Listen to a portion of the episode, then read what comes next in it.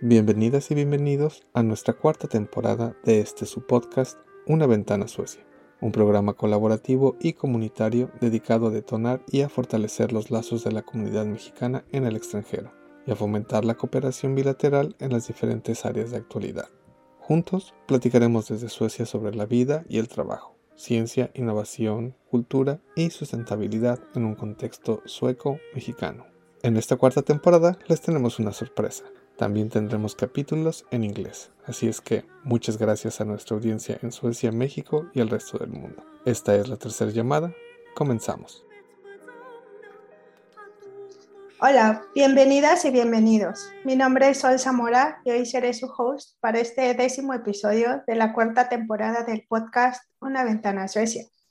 En esta ocasión tenemos el placer de contar con la presencia de la doctora Lorena Ojeda Dávila, profesora e investigadora de la Facultad de Historia de la Universidad Michoacana de San Nicolás de Hidalgo, Michoacán, México, que nos hablará sobre su trabajo y experiencia en proyectos de colaboración internacional y sustentable entre México y Dinamarca. También le doy la cordial bienvenida a nuestros integrantes del equipo del capítulo Suecia, quienes hacen posible este podcast el día de hoy. Sergio Martín del Campo, Jesús Escandón y Nantli Soto. Bienvenidos. Así que sin más preámbulos, iniciemos. Lorena, ¿podrías presentarte a nuestra audiencia, por favor? Claro que sí. Muchas gracias, Sol, y muchas gracias a todo el equipo por su invitación a este podcast. Bueno, yo soy Lorena Ojeda Dávila, soy originaria de Morelia, Michoacán. Acá he vivido pues, la mayor parte de, mi vida. Eh, he hecho algunos estudios fuera, principalmente en Estados Unidos y en España. Y mi área de investigación es la historia, pero muy enfocada a los estudios interdisciplinarios. Trabajo mucho algunos temas de etnografía, de antropología o de historia, pues de la antropología y de la misma historia. Y el enfoque que yo he realizado tiene que ver básicamente con el pueblo purépecha y con los otros cuatro pueblos originarios de Michoacán, principalmente el purépecha, pero también hemos hecho algunos trabajos referentes a los otros pueblos y principalmente en torno a la valorización o revalorización de, su propio patrimonio. La lengua principalmente, pero también el vestido, también eh, las tradiciones, las fiestas, en fin. Entonces, de manera general es lo que, lo que trabajo y bueno, pues tengo ya 20 años de trabajar estos temas allá en la Universidad Michoacán. Qué interesante y qué fascinante trabajo tienes. Muchas gracias, Lorena. Tenemos el placer de tenerte aquí y nos puedas compartir más sobre esto. ¿Alguien del equipo desea iniciar las preguntas? Anantli, adelante, gracias. Muchas gracias, Sol. Sería hacer con una pregunta que yo creo que es una de las más complejas, pero ¿cómo consideras tú que podemos generar proyectos educativos culturales sustentables entre México y Dinamarca? Porque realmente, como tú bien dices, tú te abocas a estudiar una parte de la cultura que para los daneses, bueno, ha de ser, si para ellos nada más existe México en general, ahora hablarles de culturas más pequeñas, ¿Cómo lo puedes lograr de una manera sustentable, que les interese y generar colaboración? Gracias, Nantli. Pues sí, es una pregunta un poco compleja eh, porque yo no tendría como la respuesta en general en todas las áreas, pero sí a partir de proyectos súper exitosos que se han realizado a partir de la cultura y de la historia. No, porque yo sé que el área de la tecnología, ¿no? También es un área que tiene muchísimo, el área de, medio ambiente, en fin. Del uso del agua, y sé que hay proyectos que se han realizado, ¿no? También de la Universidad de Michoacán. Pero en general, pues nosotros nos enfrentamos con una problemática que en efecto tiene que ver con el desconocimiento de las particularidades de México fuera de México, en general, no sería particular de un país o de una región, sino en general. Y desafortunadamente también con noticias eh, muy amarillistas que tienen que ver con el crimen, ¿no? Y especialmente Michoacán. Entonces, lo que hay de Michoacán fuera de aquí es 99.9% negativo. Y eh, sin embargo, hay muchísimas cosas positivas que se están realizando aquí y, y, que se han generado también aquí de manera histórica. Entonces, voy a hacer un muy breve recuento. La ventaja que tenemos en Dinamarca es que eh, aquí en Michoacán estuvo el fraile danés, el fraile franciscano danés, Fray Jacobo Daciano, en el siglo XV hay toda una polémica en torno a, su figura de si pertenecía o no a la Casa Real danesa. Eh, esta polémica, bueno, pues ha estado ahí, eh, digamos, quien, quien ha sido el principal investigador eh, y postulador de esta, de esta idea, de esta interpretación, es Jorgen Ivo Rasmussen.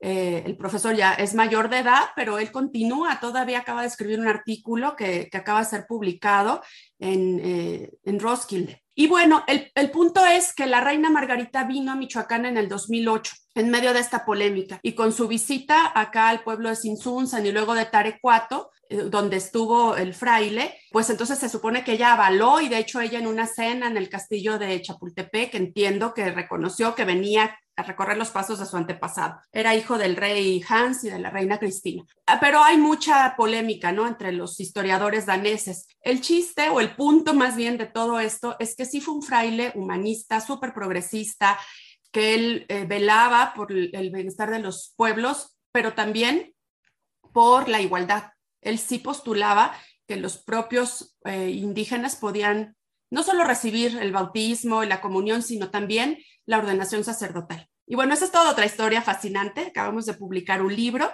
Sobre eso está en línea, eh, de manera gratuita, se puede descargar. Eh, y este fue uno de los proyectos que coordinamos con Jesper Nielsen de la Universidad de Copenhague. Y me refiero que tenemos esta ventaja del interés de la reina porque precisamente a partir de su visita se encabezaron algunos proyectos que ustedes saben, los cambios de gobierno no permitieron darle continuidad, pero lo retomamos en el 2019. O sea, pasaron 11 larguísimos años, pero en el 2019 en una visita del anterior gobernador del estado, el ingeniero Silvano Aureoles, a, a Dinamarca, pues se reactivaron estos proyectos culturales. Y bueno, lo que quiero decir con esto es, hay un antecedente, pero también hubo un interés pues de una autoridad gubernamental, lo cual conlleva recursos, recursos para pues para la investigación, pero más que nada porque los investigadores eh, normalmente trabajamos, por lo menos en, en México, en las instituciones públicas, pues tenemos un salario y hacemos nuestra investigación, es decir, no vamos a cobrar honorarios por nada, por hacer una investigación es parte de nuestra obligación. En las demás universidades, bueno, cada uno tiene su particularidad, pero sí hubo recursos para el diseño de este trabajo, para su impresión y también para ponerlo a disposición del público interesado en tres lenguas, en español, en danés y en inglés. Entonces, bueno, ¿cómo hacer un proyecto sustentable? ¿Cómo hacer un proyecto que, que, tenga impacto? Pues con la suma de voluntades. Desafortunadamente, cuando no se cuenta con un apoyo de una autoridad, obviamente el rector de nuestra universidad también nos apoyó, el presidente eh, y las autoridades de la Universidad de Copenhague le brindaron todas las facilidades a profesor Jesper Nielsen para coordinar y pues hicimos, eh, como decimos, el milagro de Fray Jacobo fue que logramos tener estas traducciones con un gran equipo y básicamente con pues mucha tenacidad. Se nos atravesó la pandemia, eh, de repente, imagínense la complejidad, ustedes que están allá y que seguramente conocen las lenguas escandinavas, pues son absolutamente diferentes de la, de la lengua castellana, pero también de las lenguas indígenas, mexicanas. Entonces, ha sido un proceso de mucho acercamiento, de, mucho, de tratar de desarrollar mucha sensibilidad,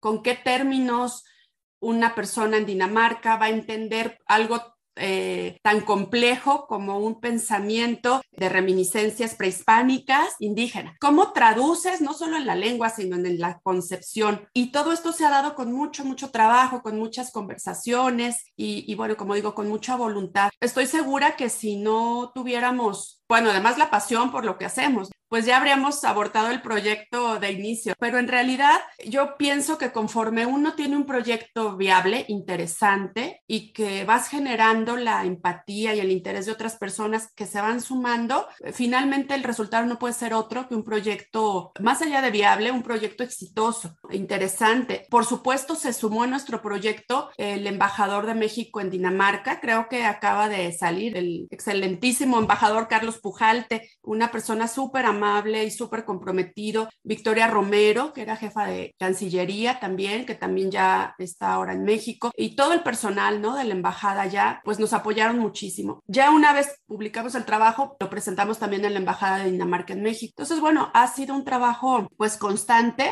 y de sumar esfuerzos. Ese es un proyecto, el otro proyecto fue el de los cuentos. Muchas gracias por la explicación, pero sí creo que, como dices, es, como la suma de voluntades y la colaboración, un poco también de que los astros se alineen, ¿no? Se conecten todos con el mismo propósito. Así es. Muchas gracias, Lorena. Gracias a ti, Nancy. Gracias, Nancy. Gracias, Lorena. Veamos, Jesús o Sergio, desean continuar. Jesús, por favor. Gracias, Soledad. Bueno, qué, qué interesante y, me parece algo, como comentas, ¿no? Para las personas que a lo mejor no tienen un, contexto de lo que es eh, los países nórdicos, es todo un reto, ¿no? Que tengan eh, esa voluntad de tener un acercamiento con México, pero también hacia sus comunidades indígenas y viceversa, ¿no? Que también desde México, desde las comunidades indígenas, se tenga esa voluntad de ir hacia, hacia Europa, ¿no? Yo creo que esfuerzos como esos no son comunes y te felicito por, por todo ese trabajo. Y entrando en, en esa temática de,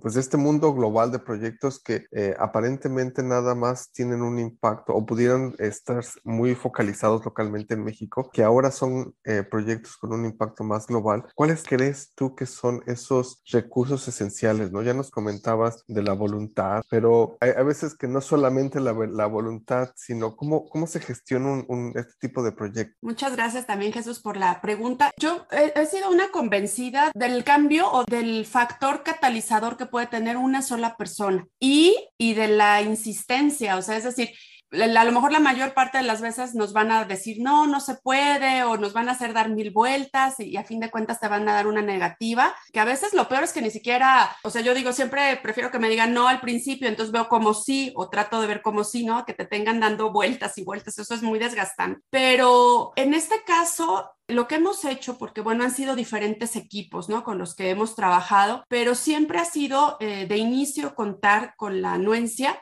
digamos, de la autoridad inmediata. Entonces, ¿a qué me refiero? En, este caso, a la dirección de la Facultad de Historia o del Instituto de Investigaciones Históricas. Y con estos avales, digamos, siempre se proponen o proponemos los proyectos eh, a instancias superiores, como en este caso el rector. Y bueno, hemos tenido la fortuna de haberlos propuesto a la Secretaría de Cultura de Michoacán, a la Secretaría de Turismo de Michoacán en su momento y a la de Educación también. Y bueno, tuvimos también en algún momento el apoyo, como era un proyecto que venía o eran proyectos más bien, no era uno, eran varios, muy sustentados y en colaboración con la Universidad de Copenhague. Y reitero el agradecimiento a Jesper Nielsen, que se ha sumado a todos. Entonces vienen bien avalados, viene eh, un proyecto bien hecho, eso es clave, ¿no? Hacer un proyecto con todas sus partes, digamos, desde la parte académica y con la sustentación. Y entonces, digamos, una vez que tenemos los avales, por lo menos comprometemos la edición de un material en digital, que este de Fray Jacobo Daciano, se llama el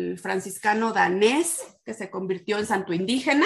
Aparte son ediciones preciosas, pero está impreso y está en línea, se puede descargar tecleándolo. O este otro material que es los 10 cuentos de Christian Andersen en Purépecha, también está en línea, también es gratuito. Pues digamos, una vez que teníamos el proyecto, ubicamos, ¿no? A las personas que pueden sumarse, ¿no? Como decía. Entonces, por ejemplo, en el de los 10 cuentos de Hans Christian Andersen en Purépecha, eh, fue un trabajo hermoso, pero eh, fue en el 2019, que era el año internacional de las lenguas indígenas. Y entonces queríamos celebrar la belleza de la lengua purépecha, que es una lengua única, ¿no? De las 68 lenguas de México no hay ninguna otra de esa misma eh, familia lingüística. Y entonces, ¿cómo unir a Dinamarca y a México? Bueno, pues ya habíamos hablado de Fray Jacobo Daciano, pero el otro gran personaje digamos, muy conocido, no solo en México, sino en el mundo, pues es Hans Christian Andersen. Y seleccionamos cuentos poco conocidos. El proceso fue leerlos todos, eh, hacer una tabla, este, cuáles fomentaban ciertos valores, ¿no? El respeto,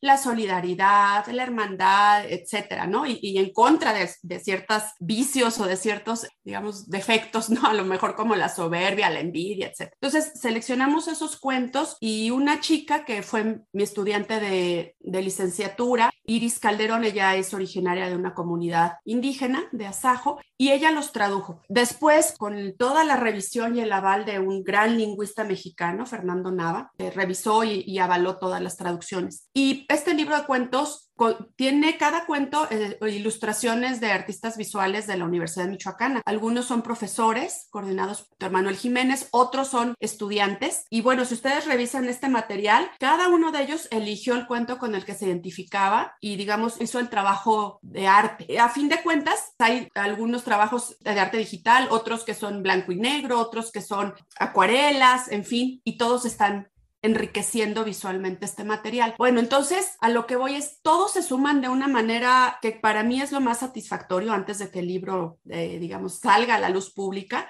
Cuando uno contagia este entusiasmo en estos proyectos a, a, los demás compañeros, colegas universitarios. Yo afortunadamente hasta ahora no me he encontrado nunca con uno definitivo, ¿no? A lo mejor es con una pausa mientras sale el recurso, en fin. En el caso de los cuentos de Andersen al Purépecha, tuvimos un poco detenido el material que no teníamos el dinero para imprimir. Entonces estaba ya la versión digital, se presentó en, en la Universidad de Copenhague, estuvo el, el embajador Pujalte con nosotros en la, en la universidad y pues tardó más de eh, un año casi en, imprimirse, pero aquí la ventaja es que no quitamos el dedo del renglón y finalmente con la intervención de la diputada Edna Díaz por Michoacán y del gobernador pasado de Michoacán, pues logramos que se imprimieran 10.000 ejemplares de este material que fue distribuido gratuitamente en todas las, a través de todas las escuelas de las comunidades indígenas. Entonces, pues con el fin de fomentar el uso y el orgullo por hablar la lengua purépecha, la convivencia, por supuesto, familiar.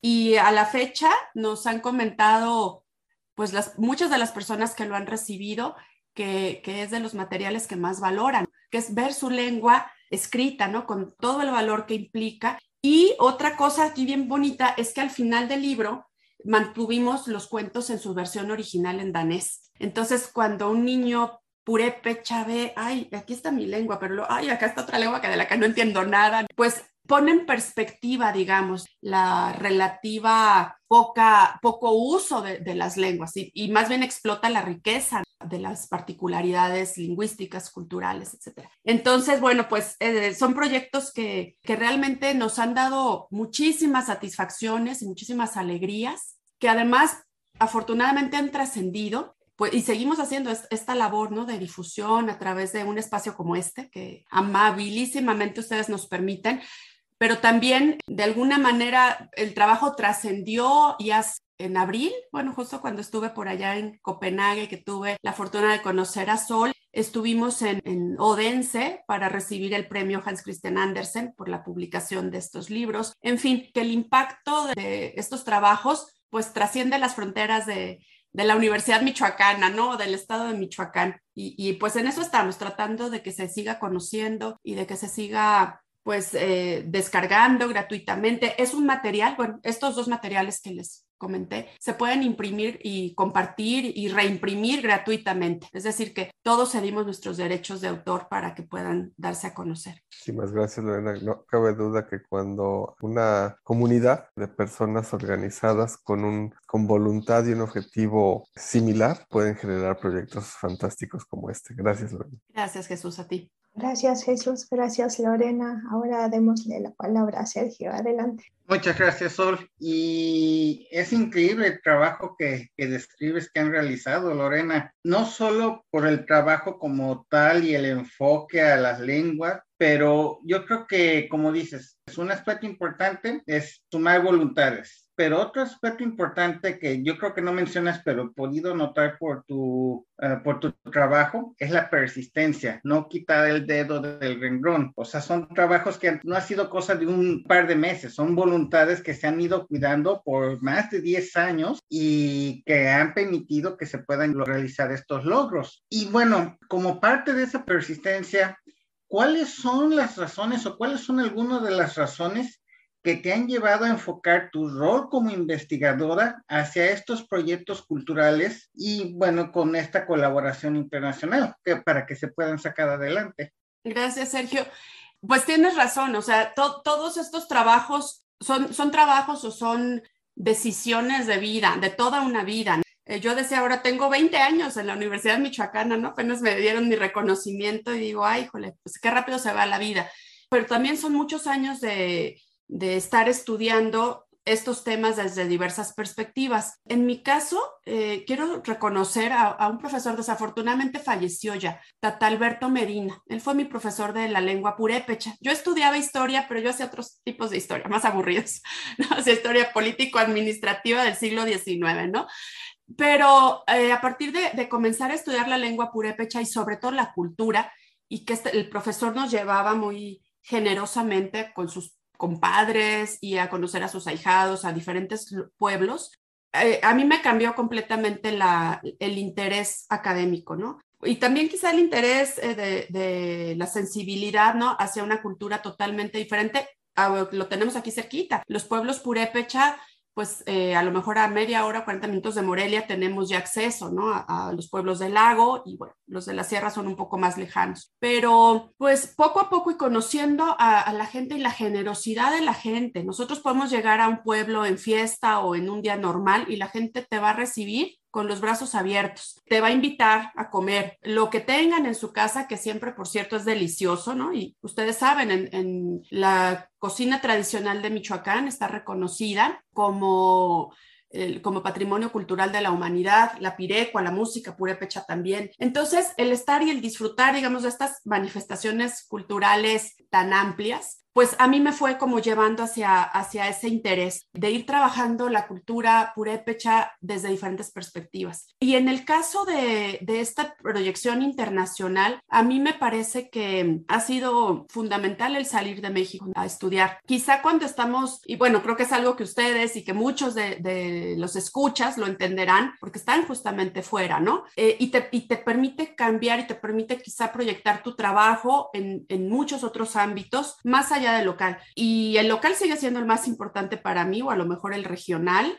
con mis estudiantes y con el trabajo que tengo con los colegas, pero esa proyección que genera orgullo, ¿no? Hacia afuera, que también lo que hacemos acá es muy valioso. No sé, en algún momento yo tuve la fortuna de estudiar en universidades de Estados Unidos, ¿no? En Texas, en Austin y en la de California, en Berkeley. Son extraordinarias universidades, pero que, que de repente falta voltear hacia lo que hacemos en el sur, dicen ellos, en México, en, en otros países, ¿no? De América Latina y que estamos produciendo también conocimiento y también trabajos interesantísimos y tenemos contacto con las comunidades, ¿no? Y con las realidades de las comunidades y que vemos las cosas diferentes. A lo mejor mi trabajo tiene mucho que ver con universidades allá, pero y ahora creo que principalmente con, con Dinamarca, como ya decía, eh, a través de, de, esta relación con Jesper, con Magnus eh, Farah Hansen, también de la Universidad de allá, y bueno, y con muchos otros colegas que ahora eh, hemos comenzado a, conversar y a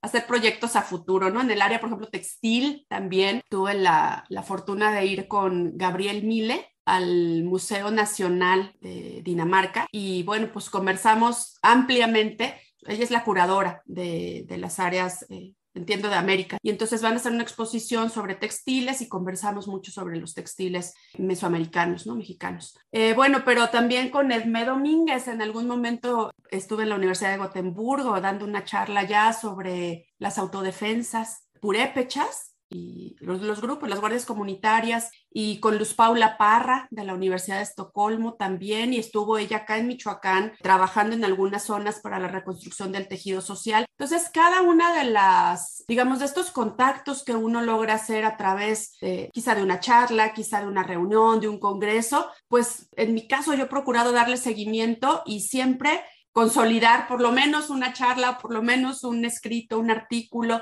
para dar a conocer el trabajo pues nuestro en otros lugares y de los colegas que están trabajando temas eh, relevantes sobre México, sobre Michoacán, también que se conozca. Pero es esto, es mucho la labor, eh, sí acobijados en el marco institucional, pero yo eh, sí soy una creyente de que es a través de los contactos individuales, de estas redes individuales que vamos tejiendo. Completamente de acuerdo con tu perspectiva. Al final de cuentas, es como una relación de amistad. Uno debe de cuidar, ahora sí regarla todo el tiempo, poco a poquito, no porque precisamente se espere que después vaya a darte algún fruto, pero al final de cuentas, a medida que se va regando, uno va aprendiendo cosas nuevas de las distintas personas, de los distintos contactos y a lo mejor sí cuando se conocen no se creó esa sinergia, pero sí se mantiene más adelante, sí se crean esas sinergias y pueden salir todos estos grandes, grandes proyectos que son muy, muy interesantes. Y vaya, ahorita que estabas platicando, que hablaste de la comida, me vino a la mente la morisqueta y dije, pues bueno, yo creo que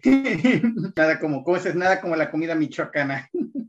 Así es, Sergio. Así que eh, hablando de estos contactos, pues están súper invitados a venir a, Michoacán. Les prometo un tour gastronómico eh, que seguramente van a disfrutar muchísimo. Muchas gracias, muchas gracias, muy amable, Lorena. Muchas gracias, Sergio. Muchas gracias, Lorena.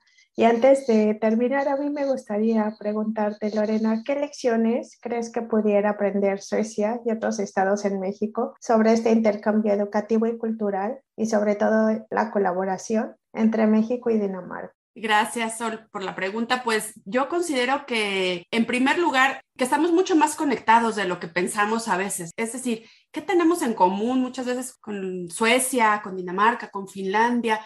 Y cuando uno empieza a buscar o a mirar hacia, hacia la historia, te das cuenta de estos contactos que han sido tan importantes y tan persistentes.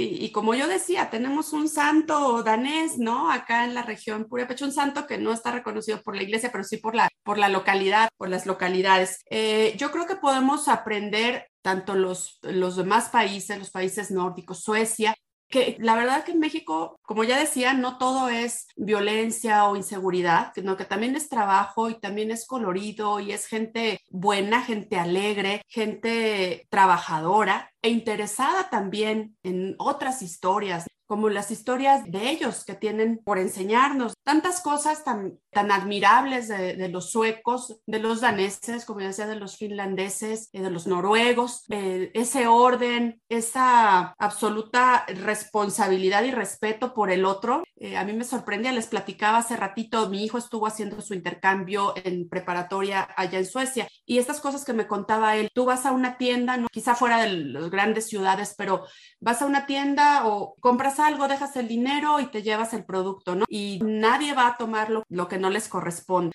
Esas cosas también tenemos que aprenderlas acá, el respeto por los demás, por lo que es ajeno en ese sentido absoluto y del espacio, pero también a la vez esta calidez que tenemos los mexicanos, los michoacanos, pero en general los, mexicanos, de siempre estar tratando de, de ayudar, de acercarte, de dar una sonrisa. Y esto permea nuestro trabajo. En el caso de, de estos proyectos, pues yo considero que sin la alegría que ponemos al trabajo, sin la pasión y sin el compromiso, no habrían, no se habrían concretado. Y, a mí me da mucho gusto además ver también, fíjense, eh, yo decía un poquito de, la seriedad, ¿no? De los, quizá de los nórdicos, pero todas las personas eh, nórdicas con las que yo trabajo, pues son súper alegres y son eh, súper joviales. Conocía a una lingüista extraordinaria, aparte habla un español perfecto y, y náhuatl y no sé cuántas lenguas, eh, lenguas en general. Y ella súper amable y súper cálida. Y bueno, y como ella, toda la gente que yo he podido conocer allá. Es decir, que quizá también es un prejuicio el que la gente allá sea tan seria, tan reservada. La familia con la que vivió mi hijo son extraordinarios y son súper cálidos. Nordin, eh, espero que puedan oír también este podcast. En fin, creo que lo que podemos aprender es a presentarnos sin prejuicios ante el otro y a trabajar con alegría y con mucho compromiso. Muchas gracias. Creo que en verdad nos has dado una gran lección de justamente evitar estereotipos, los estereotipos que ponemos automáticamente enfrente de la otra persona que tenemos y ya damos por hecho que van a ser así o asado, dependiendo de, del país o de la nacionalidad donde, donde venga. Pues muchas gracias Lorena por esta gran charla, por tu presencia, por compartir tu trabajo y felicidades por estas colaboraciones internacionales que trascienden fronteras. Sergio, Jesús, ¿tienen algo eh, que decir antes de que nos vayamos? Jesús, por favor. Mm, solamente agradecerte, Lorena. Coincido con lo que comentas, tenemos mucho desconocimiento de todos lados, que es muy bueno que se empiecen a romper esas barreras. Y algo que me queda mucho de experiencia es A veces pensamos que en México se habla español y ya. Cuando tú llegas a Europa y, hay tantos países y tantas lenguas, te das cuenta que el hablar muchos idiomas es, es tan natural y que no nos damos cuenta que en México es lo mismo. Hay muchos idiomas y mucha gente que habla muchos idiomas, solamente que tenemos algunos prejuicios culturales y no nos damos cuenta que es una enorme ventaja que nuestra población pueda también hablar distintos idiomas y muchos de ellos que sean de culturas originales. Gracias, Laura. No, tienes toda la razón, Jesús. Y, justo parte de nuestro proyecto de los cuentos y de traducirlos al purépecha y de darlos a conocer es esto, es la revaloración de las lenguas. Como dices, hay muchísimo desconocimiento y en México muchas veces se piensa incluso que las lenguas indígenas son dialectos. Y bueno, pues no, son lenguas con todas sus características y hay muchas variantes dialectales, pero son lenguas como tal. Y a pesar de que está reconocido en nuestra constitución la composición pluricultural de México y que somos un país diverso lingüísticamente, pues es muy poco lo que realmente se pone en la práctica. Y, bueno, por ejemplo, en la universidad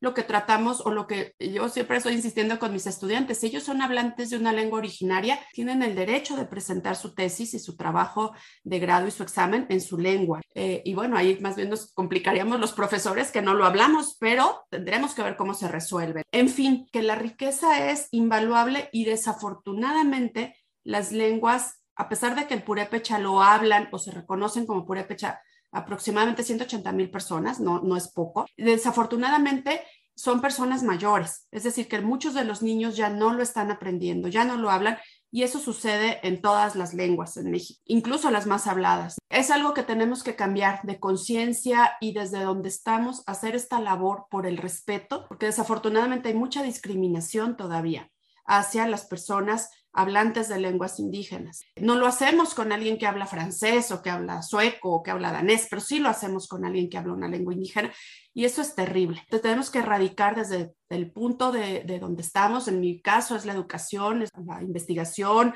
la gestión cultural, pues tratar de, hacer estos proyectos que visibilicen el valor que tienen estas lenguas para nosotros como, como mexicanos. Y, y, bueno, pues por supuesto es un legado universal, ¿no? no tiene fronteras, digamos, ¿no? Tienes toda la razón, hay que hay que respetarlas y hay que darlas a conocer. Muchas gracias, Lorena y Jesús. Sergio, por favor, adelante.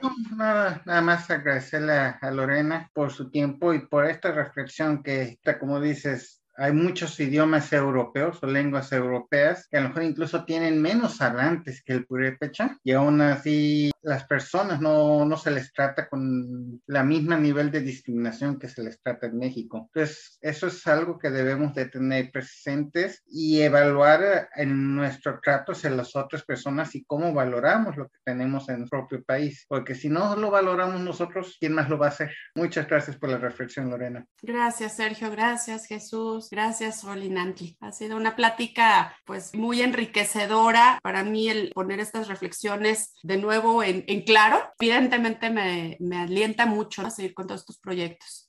Muchas gracias Lorena por compartir tu experiencia, tus reflexiones, tu conocimiento y sobre todo este esfuerzo que has hecho. Yo también he practicado gestión cultural en México, en Oaxaca, con proyectos internacionales y reconozco totalmente tu experiencia. Uno no ve límites, no hay límites. O sea, cuando haces gestión cultural no existen límites. Los límites solo los pones tú en tu mente y totalmente de acuerdo. La colaboración es esencial para poder continuar con estas colaboraciones. Y gracias también por tu reflexión sobre el racismo en México, que creo que sigue siendo un tabú que no se hable sobre esto porque existe y es palpable, no solamente en Michoacán, sino en muchos estados de la República, desgraciadamente. Y totalmente de acuerdo con, con Jesús que es necesario no evadir, más bien erradicar estos pensamientos que nos limitan como seres humanos.